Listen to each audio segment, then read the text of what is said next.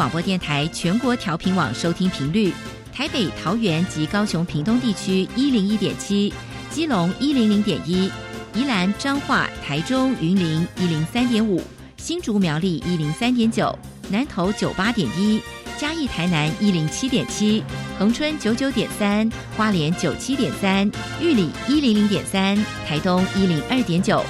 澎湖九九点一，金门八八点九，马祖九一点五。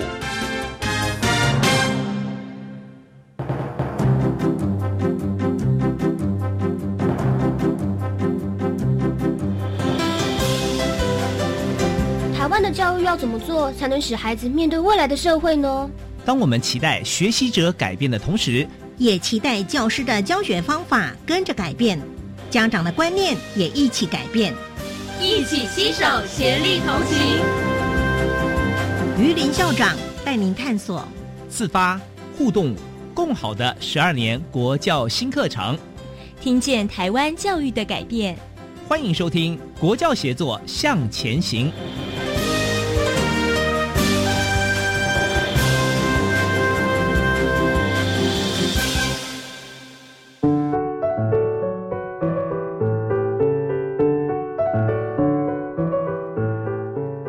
各位听众晚安，现在您所收听的是教育广播电台专为十二年国民基本教育新课程所规划的系列节目。这个节目固定在每个星期三晚上六点零五分为您播出。我是节目主持人于林。今天的节目，呃，要为大家来谈的问题呢是平南之心优质仿中在新课纲中。科技人文并重的多元发展课程，我们邀请到的是这一个课程的设计的校长啊，也就是屏东县立访寮高级中学陈志伟校长，到电台来跟大家分享。首先为呃我们的听众介绍一下陈校长啊，陈校长现在呢是屏东县立访寮高级中学的校长，他也是国立中山大学教育研究所的博士候选人。事实上，呃，陈校长的经历很丰富哈，他也曾经在国立屏东高级工业职业学校担任教务主任。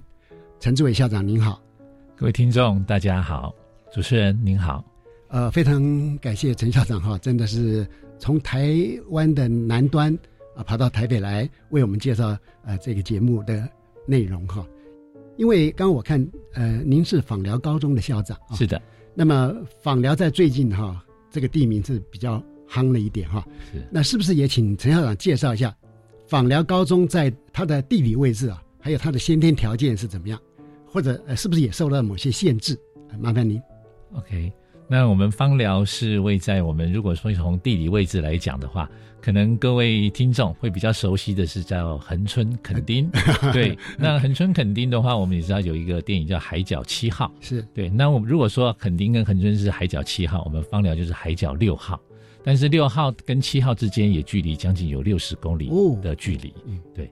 那如果以交通的一个路线来讲的话，我们是台一线跟台十七线的交汇路口。嗯，也就是说，各位听众如果有南下旅游的话，您要到垦丁一定会经过芳寮。是，但是也希望大家哈经过路过千万不要错过啊，也进来芳寮走走。是。那我们芳寮的话是一个具有农业。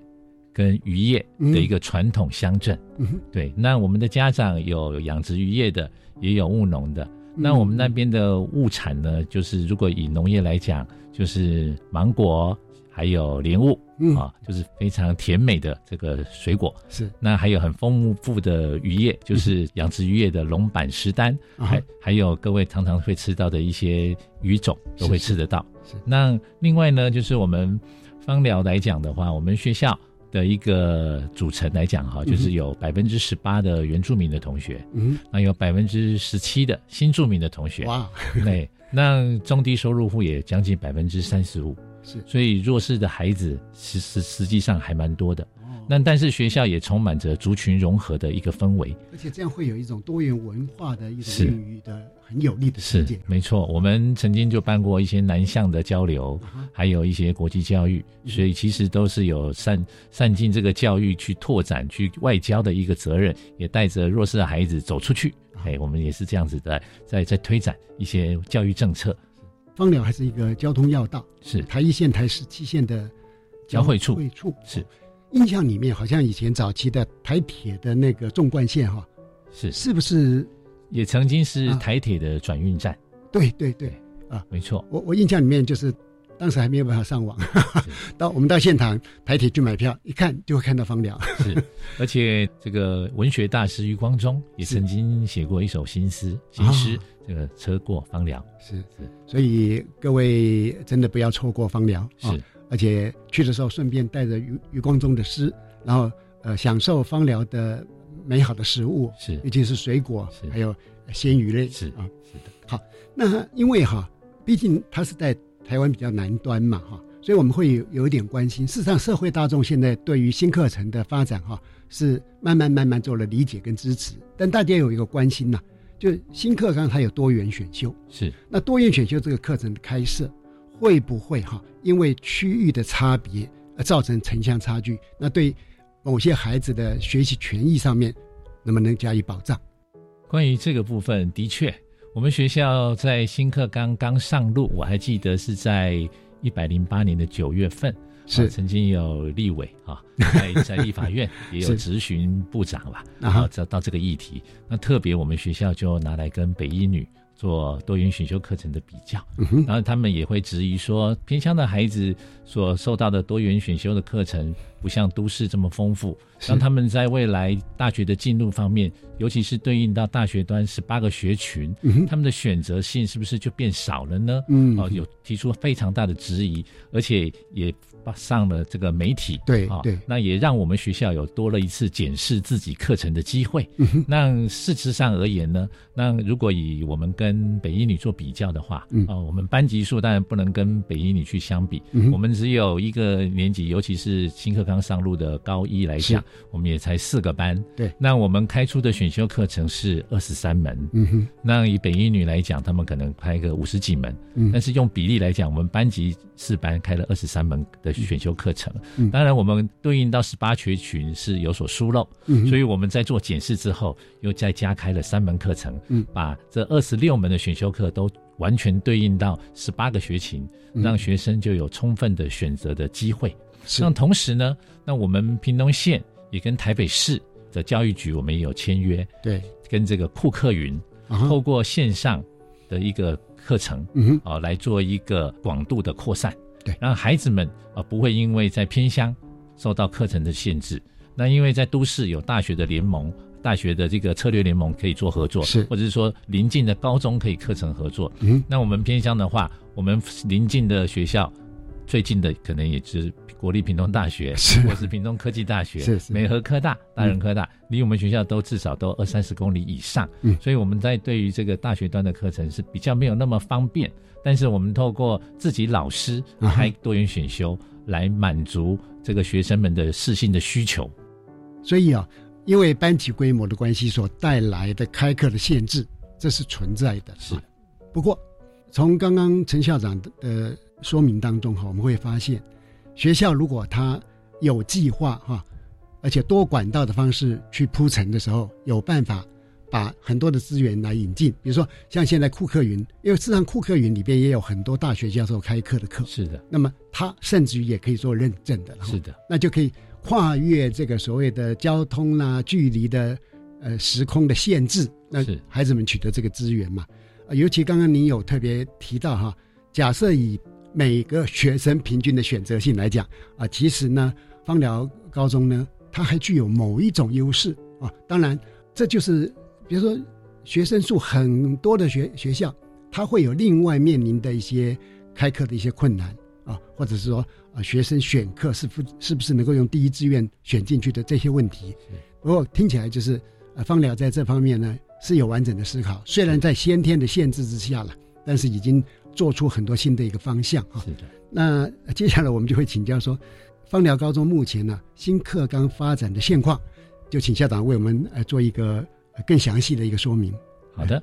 那正好我来接受这个采访的时间哈，正好也接近期末，也是我们新课刚上路，正好也整整一年的时间啊，也可以做一个课程的一个分享跟一个检视是啊。那正好我们在新课纲当中，所以所强调的就是说要有这一个学校的一个校定必修课程嘛。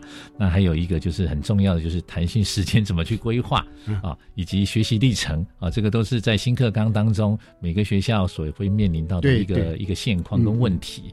那我们学校是因为是完全中学啊，好，就是早期我定义的完全中学就是国高中，所以我们是希望推广这个六年一贯的课程。对，我从国中开始讲上来好了。那以国中来讲的话，我们是叫做之前叫做弹性时间，现在改成弹性课程。对，那高中就叫弹性时间，一个时间一个叫课程。那有一个叫松，一个叫绑。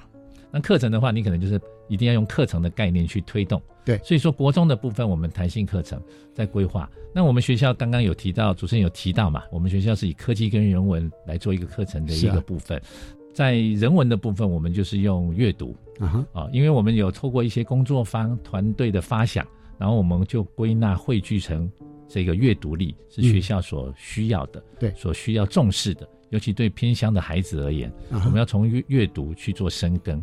而且我们学校在阅读部分也做了很多的努力，嗯，所以国中我们就用阅读这个主题来做一个弹性课程的规划，嗯，所以我们在一年级就有这一个阅读指导，嗯，然后还有音乐狂想，有英文老师针对英文科目去把它做一些更广度、更国际化的一些课程规划，嗯嗯，然后到了二年级就是用阅读素养好。来生根，啊，好，那到高中的部分呢，因为我们现在国中部的话，现在要今明年要进入第二年的。课纲嘛。是，然后在高中的话，我们是校定必修，就规划了阅读理解与表达。嗯，那这个课程我非常感动。嗯，我们的老师有十一位老师，我们高中部也才三十八位老师，是。十一位老师，有国文、英文、自然、社会各个领域的老师一起共同备课，嗯，把它开发出来的这个叫阅读理解与表达。是，那里面包含了有社会的，有自然的，有科普的，还有心理学的。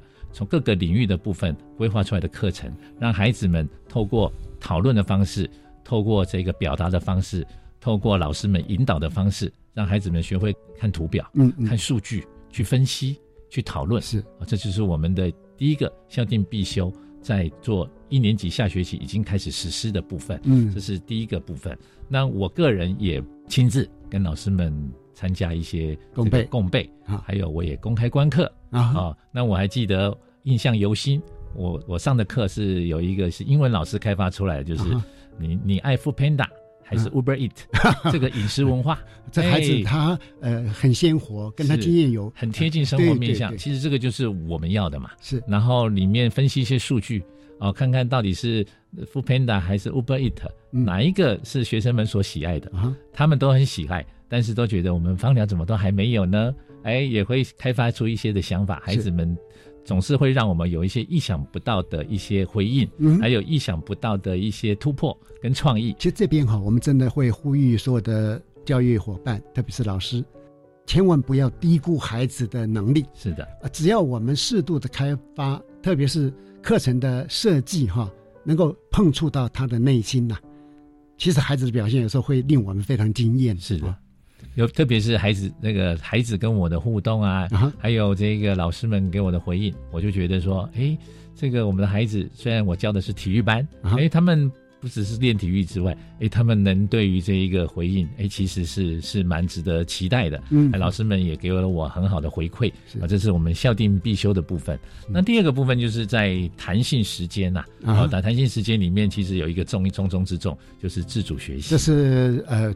目前全台湾每一所高中哈，很着力，也相当用心，但是也很头痛的一个部分。的确，所以我们最针对这个部分啊，也是开了很多的会议，是跟同仁们做了很多的讨论，嗯，一直在想自主学习要怎么样让孩子自主啊？孩子真的这么会自主吗？也是一个问号。嗯，那我们是不是要给他自主之前，要给他一些引导，嗯，跟他一些课程。教他怎么自主，是。引导他怎么自主。嗯，所以我们在一上的时候就开了一些微课程，就是所谓自主学习的先辈课程，包含资源利用，他要怎么样去去找资源，要找主题嘛，要先找到他要学习什么，然后还有阅读素养，就是我们国中也有教的阅读素养，再到高中我们再把这个阅读素养的部分再增加一些，然后还有资讯的素养啊。还有专题探究，嗯，还有生涯规划，这个些前面的微课程，我们必须要做的功课，让孩子们知道。那特别是透过一个专题探究，让孩子就开始决定我的自主学习的方向跟主题要怎么样去做撰写。对，然后到了一下，我们就正式开始实施自主学习，然后安排了十一到十二周的一个时间。让学生按照他自主学习里面的规划，是逐一的来进行。这刚刚校长点出一个很重要的概念哈，在自主学习这一块，很多的特别是高中老师们哈，对他是又期待又怕受伤害。他们第一个会担心的就是说，孩子会自主学习吗？是的。那这个问题我可以把它变成说，孩子会进行讨论吗？孩子会做研究吗？孩子会英文吗？孩子会数学吗？这个概念就是说，其实哪怕是自主学习，也是要经过教导的。是像比如说刚刚贵校的微课程，它就是学生在迈向自主学习过程当中的一个学习音架。是。那么一旦我们是有计划的铺陈，有计划搭音架，那孩子在这样的一个音架协助之下，他就有可能达成我们原来的期待。所以我蛮建议老师们，当我们开始。担心新课程的某些问题的时候，其实那个就是创意的起点。因为如果没有担心，可能就认为它是理所当然。而当我们有所担心，我们开始用心思考，我们的老师都是受过专业训练，不但是一个教学专家，很可能透过这一波的改变，他们也会变成一个学习专家来指导学生。像贵校的做法，我想就是蛮值得我们有效来参考。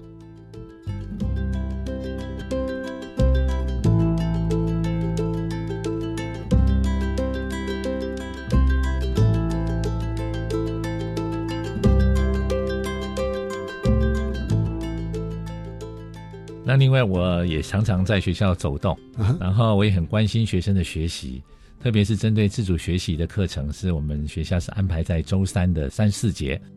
我们的安排的场域啊，因为我们学校有四个班嘛，那我们把它排排成六个六个学习群组啊，有六位老师啊来做指导以及做关照他们。那我发现。啊，我们的老师啊，啊，都很认真在看孩子们学什么，是也是适当的看看，哎，你这个礼拜的进度有达到或超过了，哎，你是不是要调整一下？这就所谓的滚动式修正，也带入这个概念给孩子。你设定的目标好像太简单了，你一下就做完了，你是不是可以再增加一些？那我也有看到我们孩子，就两个孩子在那边学韩文，通过 YouTube 就开始对话，然后到了其中，我看他们已经能够背了好多的单字，而且对于这一个韩文，他们。还有兴趣，每次看到他们在自主学习，哎，真的不是自习，真的是自我学习，对，而且是有互动的，有伴的啊，他会找伴来学习。还有一个呢是是研究黑洞哦，这很科学，很深奥哦。然后我又问他，哎，他们还真的是能讲出一些自然的定律，还有一些宇宙的概念出来，我就觉得，哎呦。好好神奇，很棒，哎，那另外还有就是孩子们有一个桌游，我想说，哎，你们真的要玩游戏吗？嗯哎，居然他们在期末分享的时候，把他们桌游里面设计出来，里面设计出来的一些东西，或者说玩桌游里面分析出来的一种，哎，怎么样才能够获胜？哎，这个也是很重要的后设后设学习，对，也是后设学习。哎，透过桌游哦，这种团队互动，而且可以分析出游戏的规则的一些一些方式，怎么样有效率？哎，这个也是我们料想不到的，是以为他们只是想玩，但是从玩中去学也是一种自主学习。那另外孩子还有制作天灯那种动手做的技术，哎，我们也要重视。嗯，那还有我们原住民的同学，他们就种小米，嘿，这个就更棒了。结合我们的食农教育，是学校后面有一个这个我们的方中农场，给他们去种小米，让他们从小米的播种，还有这个除草，还有灌溉。最后收成，如果才能够烹焙料理，那是不是很棒的一个自主学习的一个过程？对，跟一个一个方式。所以我在看孩子们在学习的过程当中，我就觉得好棒。那我也希望下学期开学的时候，这些一年级升上二年级的学长，就分享他们自主学习给下一届的新生，让他们知道我们是怎么自主学习的。对，这样子善意的传承，我觉得是一个很好的方式。从校长刚刚的介绍里边，哈。看得出，也听得出来哈，学生他们对自己定的自主学习的题目是有兴趣的。是的，换句话讲说，自主学习它是一个更开放的一种主体的学习，因为孩子会从他所想要的东西去做选择，而且每一个题目他必须要透过不同的学习方法，呃，也会呈现出多样态的一些学习成果哈。我猜，我猜，可能在自主学习的时候，他们学习的那个动力啊，说不定比固定必修什么还要来的更来劲。比知识的课程来讲，还要更有学习动机。是啊，是，因为事实上新课纲也是希望我们培育出终身学习的国民嘛，包括我们终身学习的老师嘛。是的。那在这个过程当中，老师他们必须发展新的能力、新的课程研究，甚至于开发啊。那孩子更是一样的，他必须从这样的一个学习态度当中，他未来能够当一个终身学习者。是的，这样可能就整个翻转台湾的学习文化了。是的，是的。好，刚才我们这样听起来哈，就是说贵校非常着力在很多方向的努力，包含校定必修、多元选修嘛。甚至自主学习啊，难度这么高，是，这是我们要回归这个理性与现实啊。是，就说，毕竟我们学校规模是比较小嘛，哈。那么很多这样的学校，它也也也在这样的一个状况里面。校长是不是也可以分享一下，说有没有什么具体方法可以来帮助我们，争取有效借鉴，来突破困境，发展课程？好的，嗯。因为就像我刚开始介绍我们芳疗一样嘛，我们是一个农业跟渔业的一个乡镇，嗯，啊，感觉就是传统，感觉比较缓慢，是。啊，我不敢说落后啦，啊，就是感觉到就是慢的，啊，那所以我们学校就是透过这个科学，啊啊，用科学的部分来把它生根，是，所以我们在老师们的部分，透过老师的社群，嗯，好的一些经营。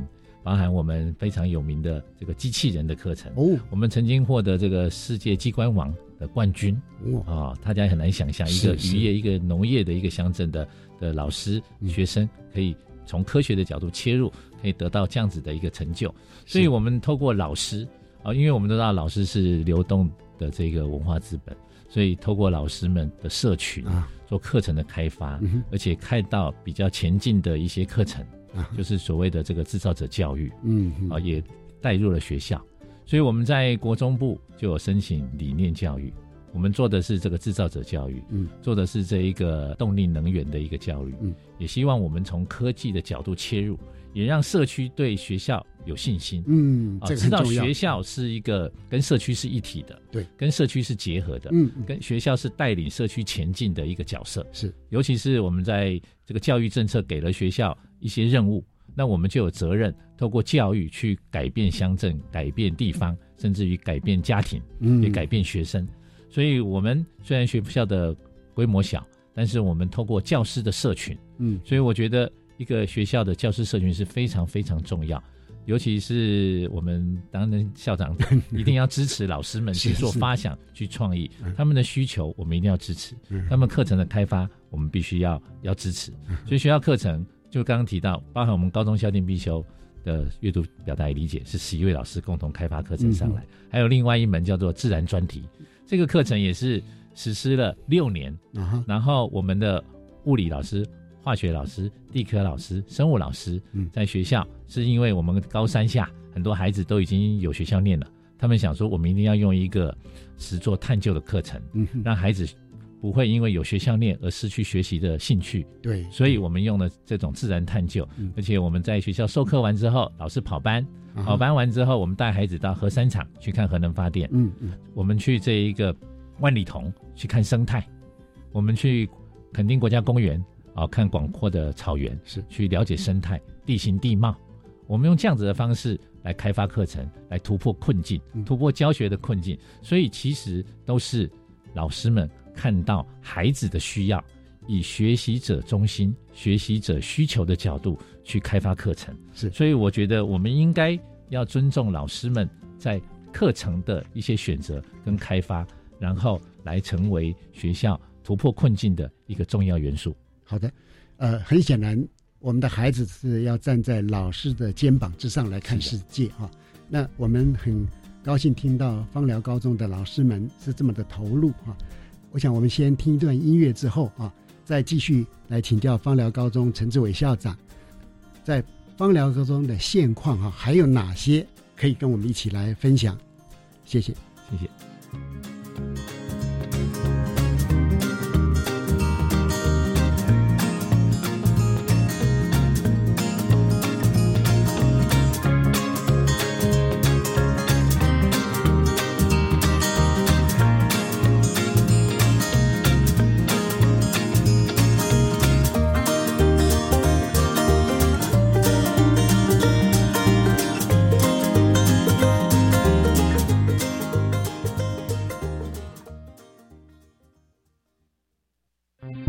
好，我是加医科医师陈佩欣。随着疫情稳定控制，贴心提醒：防疫期间，民众仍要维持个人防疫措施，例如无法保持社交距离或搭乘大众运输工具时，应佩戴口罩以及肥皂勤洗手。落实防疫措施，民众可以放心参与各项户外活动，例如观赏户外形态的艺文表演，或从事踏青运动等有益身心健康的活动。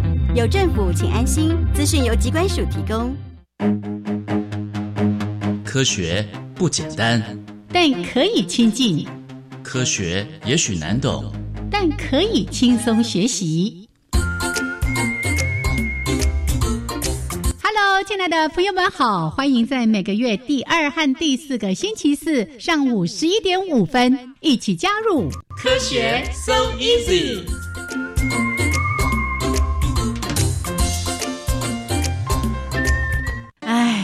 来越多孩子受新兴媒体的影响，间接也影响孩子的价值观。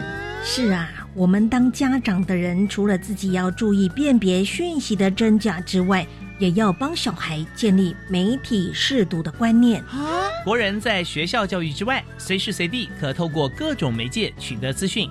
欢迎家长上媒体素养教育资源网阅览，增加媒体试读能力。以上广告，教育部提供。大家好，我们是台湾弦乐团，我们都在教育广播电台。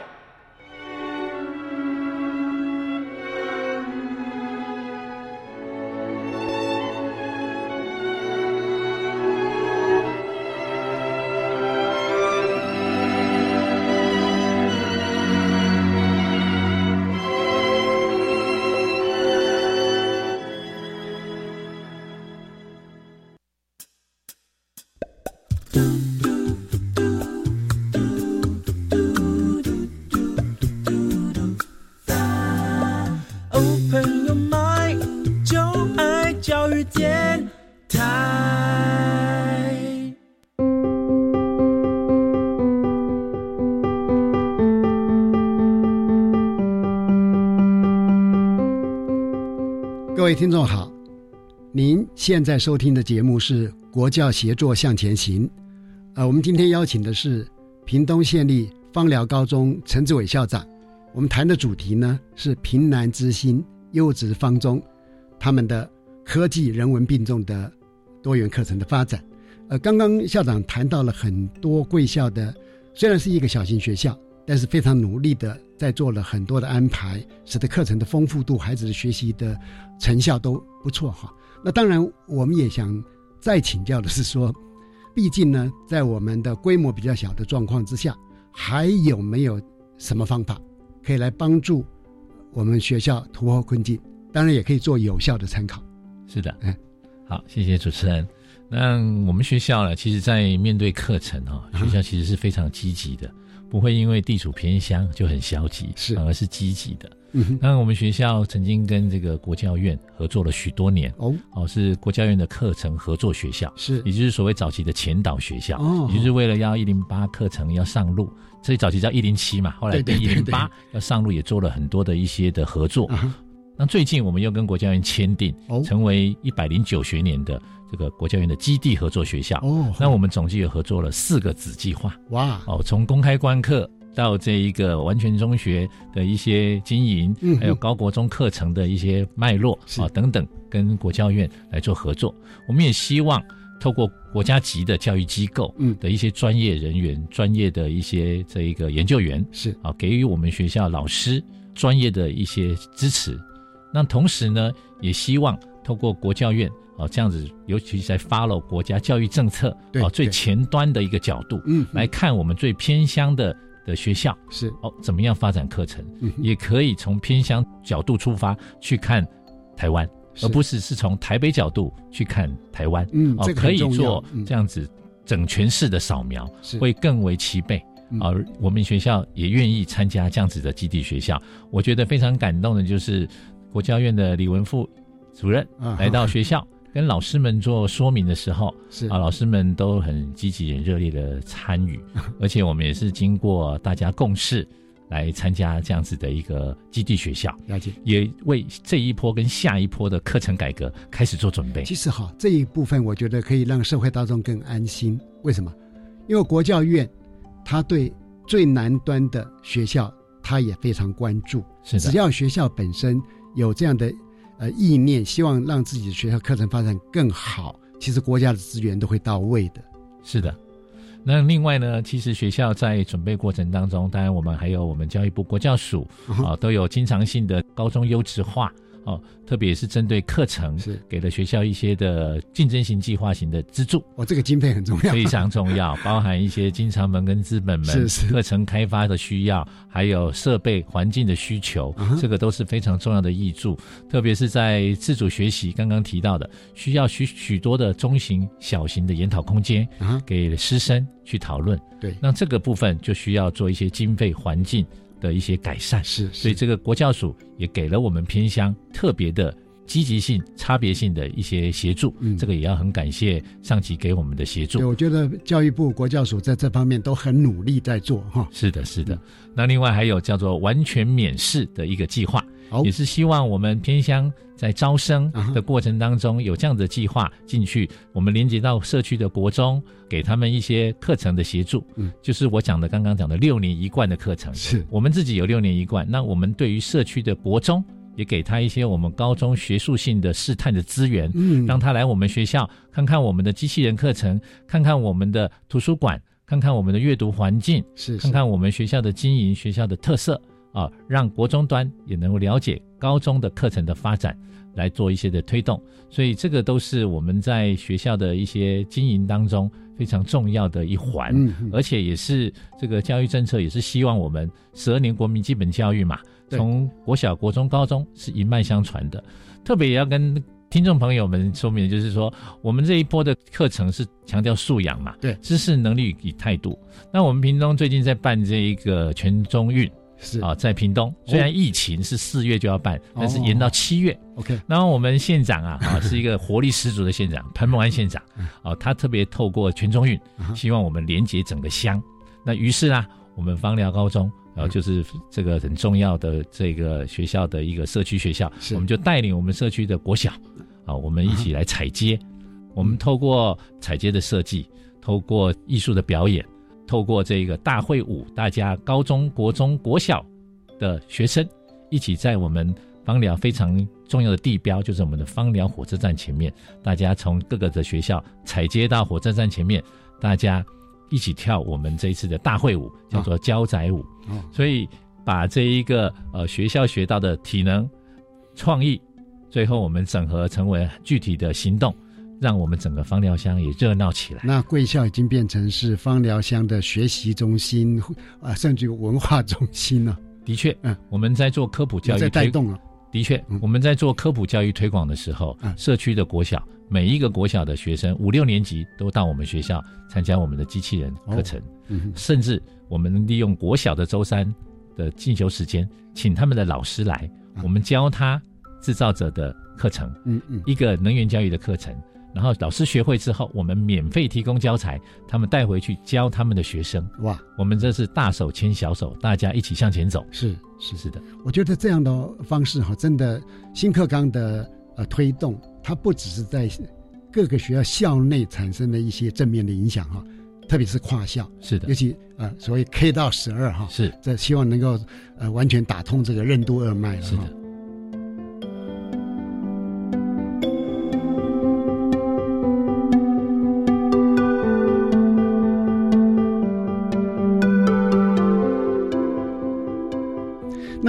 新课纲毕竟是一个挑战嘛，哈。是的。那面对这些挑战跟必须新学习能力嘛，老师跟学生的反应是怎样？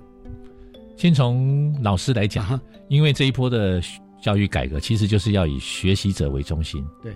那其实我们偏乡的孩子其实有一个特质，我认为学生就像海绵一样啊。你给他什么，他就吸收什么。老师引导什么，孩子就怎么走。是，虽然我们一直叫新课纲，新课纲，其实对孩子来讲，他每天到学校来学习就是新的。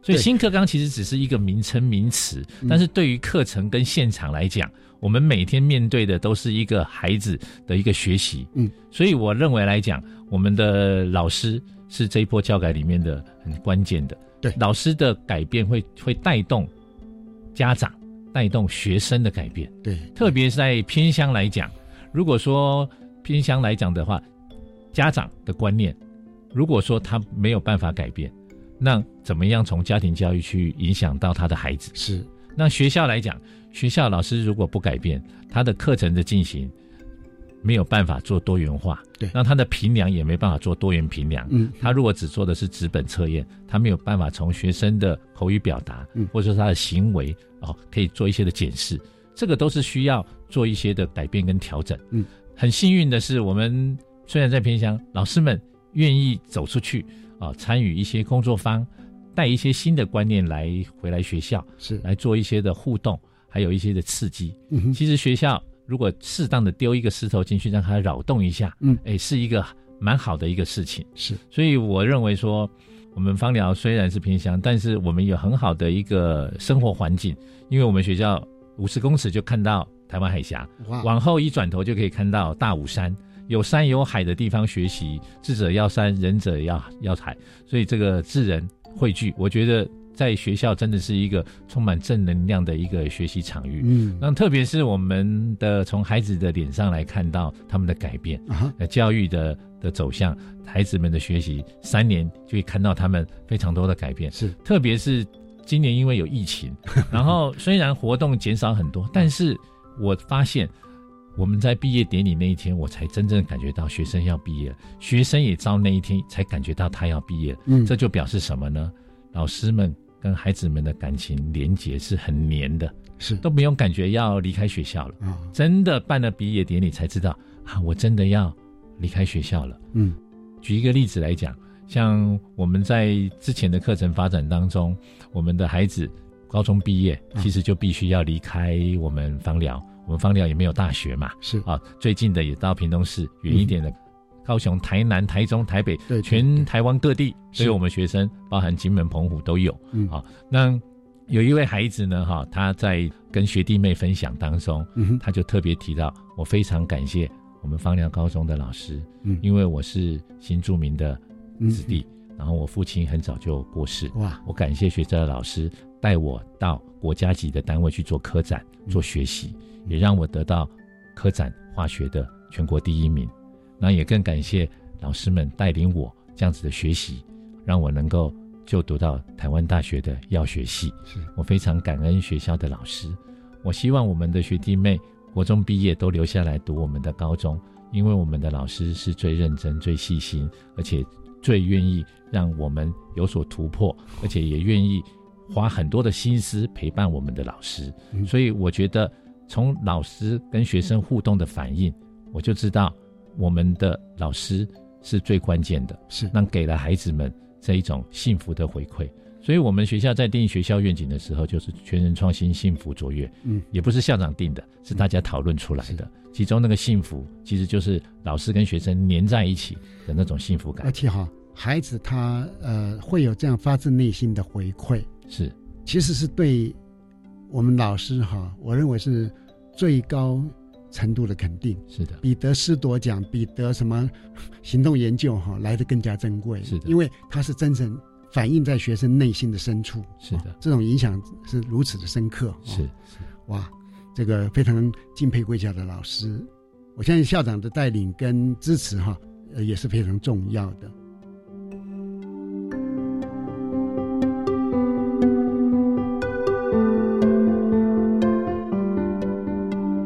从校长的角度哈，您期待这个新课纲能够给贵校的孩子啊带来哪些改变？呃，可以稍微再详细的说一下。其实透过课程哈，其实学校最重要的就是课程跟教学。我也希望我们的目前所推动的一些的课程，其实也是希望翻转教室教育翻转。嗯，那偏乡也要翻转。刚刚也有提到我们的弱势的子弟也蛮多的啊。那我们也不希望阶级一直在复制，那也希望孩子们要翻转。我们老师学校尽了那么多的心力，就是要帮助孩子翻转。是，那要怎么翻？孩子要学会自己翻。嗯，所以我们偏乡的孩子，我希望他们要有自信。校长这个观点倒蛮好的，因为我们不能都是靠外界的支持协助喂食。他的主动性是也能出来，没错，是没错，特别自主学习嘛。你知道你要学习什么？学习之后你要自律，自律的人以后才会得到充分的自由。嗯，我一直跟孩子们讲到这一点，所以你们要学会的知识能力，其实就是你未来你要翻转最重要、最重要的一个基本的条件。对，所以我认为说这一波的课程改革给我们的契机，哈，嗯，我我觉得是也让老师们去讨论课程，去关心课程。而不是关心我课程够不够，我基本中够不够，而是可以关心到我这个课程能不能给孩子什么。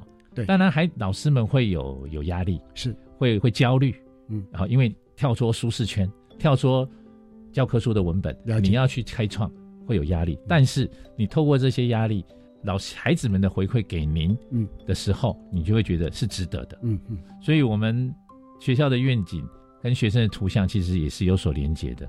学生的图像就是核心品格、自主学习、创造思考，是世界公民。嗯，那我们是希望这样子的课程实施啊，也希望我们的孩子真的是成能够从芳疗出发，成为具有素养导向的公民、世界公民，是，而且是具有创造力、学习力、自主力的世界公民。嗯，呃，我们也非常期待哈，贵校的整个愿景，包括对学生的图像的描绘，在未来几年这样子一直努力哈。能够实践贵校校长跟啊老师们共同的一些愿望。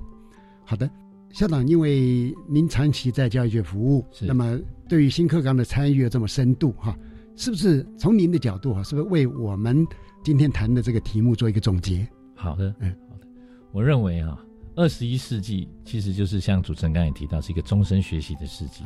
那终身学习就是意味着自主学习的重要。嗯。特别，我认为一所负责任的学校，应该就要教会学生自主学习的能力。那自主学习就是走入二十一世纪的钥匙。嗯，那我也认为，虽然我们学校在偏乡，那我们透过教育，那教育是一个平衡的艺术。是，那我们方中的老师哈，愿意用爱、支持跟陪伴来教育学生，弥补偏乡家庭教育的不足，还可以做一个混淆社会价值的时候的。拔河者哦，那另外还有就是教育，我认为也是一个无形的铺桥造路的无形工程。那我们的同仁们做了这样子最大的努力，嗯，那也创造了许多值得拿出来让我们台湾各界能够知道我们学校的一些成果，嗯，包含了我们曾经获得了教学卓越奖哦，也有阅读磐石奖哇，还有体育绩优学校。是，目前也是这个。国中的是理念的一个绩优学校，同时也是国教院合作的基地学校。那我们也获得全国科展化学的第一名，也得到总统教育奖。是。那像这样子的一个过程当中，我认为教育是值得我们全体关注，也值得深耕的一项令我感到非常骄傲的工作。谢谢。身为教育工作者，哈，我们真的是没有选择学校的权利，因为我们不管在哪一所学校，只要有心有爱，都可以为这所学校找到一个发展的方向，都能够引进更多的外部资源，更能够激励老师们的这种专业跟爱心，来一起奉献给学生啊。呃，我们今天非常感谢陈志伟校长，从。呃，遥远的屏东芳寮哈，来到电台跟我们听众朋友分享，我们非常感谢大家的收听，也谢谢陈志伟校长，谢谢大家。好的，接着请您收听由白天主持的小单元课纲交流道。老师、同学、家长们请注意，关于十二年国教新课纲的疑难问题与解答，都在课纲交流道。大家好，我是白天。今天为大家邀请到的是来自我们大园国际高中的朱元荣校长，校长好，主持人以及各位听众大家好。校长，因为大学学测哦，听说可以改成五选四或者是更多，是不是？嗯嗯嗯。哇，那这样子的话，考科减少了，可以造福很多同学，这真的代表可以放弃不拿手的科目吗？大学学测的考科五选四这件事情，对的是大学的科系哦。这是一个非常重要的新课纲的配套措施。因为如果只有改变教学、改变那些，却不改变考试或是改变招生制度，对，我们可以预想的是，这次的改革是不可能成功的。所以教育部跟大学端在一起商讨这件事情过程中，就想到了大学学测。的采集考科是不是要有所改变？是。那后来讨论就是改五选四。五选四的意义是要求大学先去检视一下，他自己的科系内到底需要怎样的基础能力，是，而不要单纯只用分数来采集学生。那一部分没有看到的，可能就要回归到他的学习历程档案，也就是所谓备审资料里面去找学生。是。所以减少了考科这件事情，其实对大学是一个蛮大的冲击。嗯哼。我大学现在也都已经适应了。对。事实上。每一个考科。每个学校到底要采集哪几科，也不是新的东西。嗯，其实早在我们推动这一波课纲改革之前，已经有蛮多科系不采集五科，是，而采集了四科、采集三科，甚至采集两科都有。哎，之前就有，只是这一次规范是统一规定，所有科系都最多只能采集四科。嗯哼，而且更关键的是，不能采集所谓的总积分。是，所以才不会有说，那我只采集四科，但是我要看总积分，结果导致学生还是得五科。都必须做好充足的准备，所以，我们一零八课纲，很多人以为学测的考科是不能够减少，但是修订之后呢，是可以改的，对，甚至是五科改成三科，改成两科都可以，对，没错。新课纲想要推动的关键，刚才讲的是大学端，是。我们还希望对学生端要求学生做好适性的选择，嗯哼。他不需要每一个都详细的去读这些东西。嗯，过去华人社会比较习惯的是所谓的勤能补拙。对，所以如果数学弱，就要去补数学，嗯，然后就一直加强很多时间在数学。嗯，事实上他本来兴趣上、动机上就不足了。对，结果花了很多时间在那上面，其实是有点浪费。真的。所以如果说学生能够就自己有兴趣的科目去做好。加强的话，其实是足够的。可是校长，虽然听起来这样好像，如果时光回到过去的话，哦，我也好想只考两科哦。如果我当年真的只考两科，说不定我会学得更好。可是很多同学还会有一些疑问。刚刚校长您说大学学测改五选四或是五选二都可以，可是到最后会不会五科都考呢？还是有同学会有疑虑嘛？考不考是学生的选择。嗯。所以仍然学生都可以五科都考，因为五选四是大学端，所以学生就必须思考的是他想要考的那些科系，到底要采集哪些考科，是。那个是要对接的。嗯哼，所以如果他想要去走的那些科系，嗯，有国因素设置五科都需要。那他就必须五科都考，嗯，那我必须再说，其实我们数学到了新课纲还分成数 A 跟数 B，嗯，所以其实搞不好变成六科，有学生六科都考都是有可能的，嗯，但是考试的选择权在学生，嗯，我们不能限制学生的选择权，是。我们只是希望学生。做适性的选择，如果他数学真的没有那么在行，他搞不好可以不用考数学，是也是 OK 的。但是最重要的是，我们在高中端要做好适性辅导，嗯，让学生做好适性选择，前提是高中端要适性辅导。对，所以我们会告诉每个学生要清楚知道自己的兴趣性向，然后还有看到每一个科系所要采集的项目，去做好一个充分的选择。那学校都给予支持的力量，这样就够了。是。那校长所谓的可以选择大学端的五改四或是五选二，嗯，我什么时候才知道说我我确定我可以就是只选两科考试呢？因为现在各大学端都已经公告了每个大学所采集的考科，嗯，所以对现在高一学生来讲，他们都已经知道他们两年之后所有科系要采集的考科，嗯，之前比较没有定的是数 A 跟数 B，哦，现在连数 A 数 B 都定下来了，嗯所以考科部分都已经确定了，嗯，所以学生就已经可以依据这个去做适性选择，包含他现在高一要升高二，他有些学校是选班群，有些学校是选类组，嗯，他要选什么加深加广的课程，他都可以在这里做好适性选择了。是，那我们刚刚是讲的是纯粹的纯高中嘛？对，那如果是技术型高中也可以吗？诶，技术型高中它不一定每一个考科都对应到我们普通型高中这些学测的考科，是。哎，有些有落差的话，他必须自己补上来。嗯，所以这个是针对我们就是普通型的高中。对，如果你是技术型高中，你你自己就要斟酌一下，你是不是可以放弃。如果没有对应到，你还是得考。因为技术型高中有他们所谓的统测，它跟我们大学学测不一样。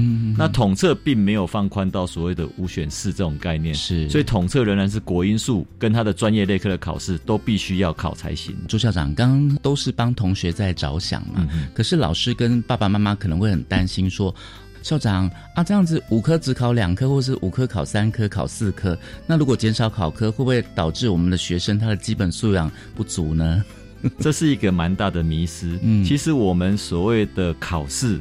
并不是说我们没有修那个课，嗯，所以学生即使他不选择考数学，不代表他的高一高二的数学可以放弃哦，因为那十六个学分仍然是必修课程，是是。必修还是要有就对了，对，它是毕业的条件之一了，嗯，不是说啊我就放牛吃草，反正我只考三科，我只考两科，那。一年级、二年级我就不考，呃，我就不用读了。对，没有，没有，还是要读我们人，因为他仍然是毕业条件哦，一样是必修就对了。对对对，哦，所以家长可以不用担心了。但是老师可能会想说，嗯，校长，那如果我的学生他已经认定说，呃，他高中三年的时候，他因为对应到大学端，他可以不用考。如果他又是数 A 数 B 的话，他想说啊，老师这两个我以后都用不到了，所以。他如果选择死当，那可能他就毕不了业了。对，没错。哦，所以我们其实都会跟学生讲清楚必修跟考科的关联性。嗯哼所以不代表学生是可以拒绝修这个课。是。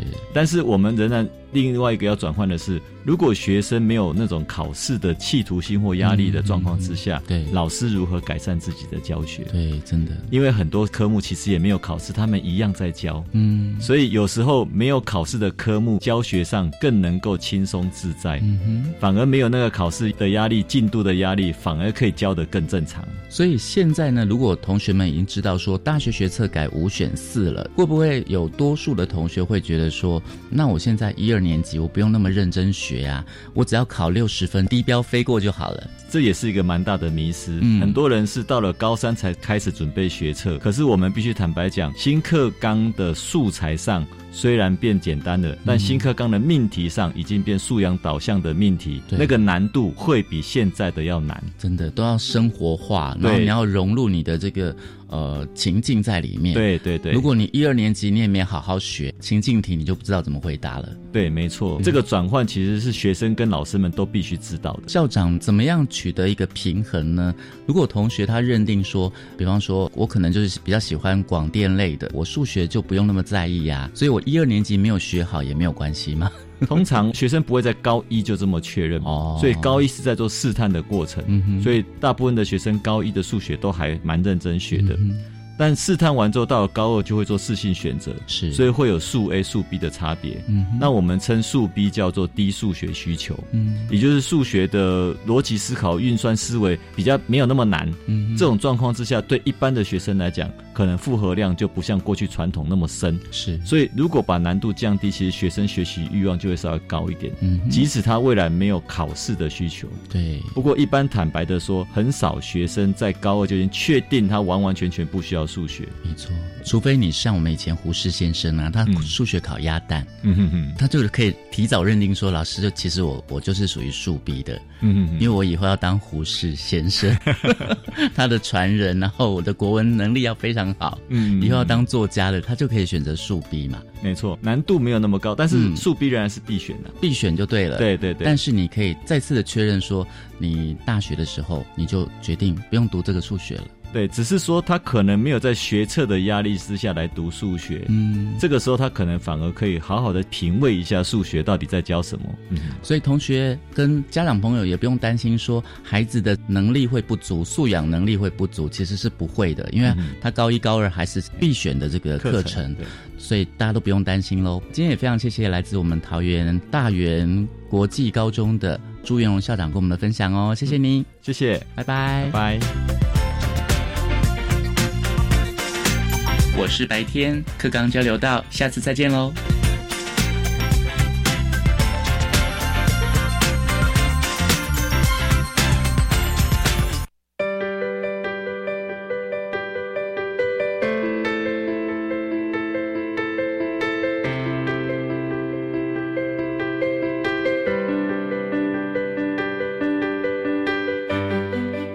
各位听众，《国教协作向前行》这个节目。在每个星期三晚上六点零五分播出。下星期三将由本节目另一位主持人谢若兰老师为您服务。我们下一集要为您介绍的是教师应应新课纲的准备、高中国语文教学的探究与实作及评量。欢迎您再次准时收听。晚安。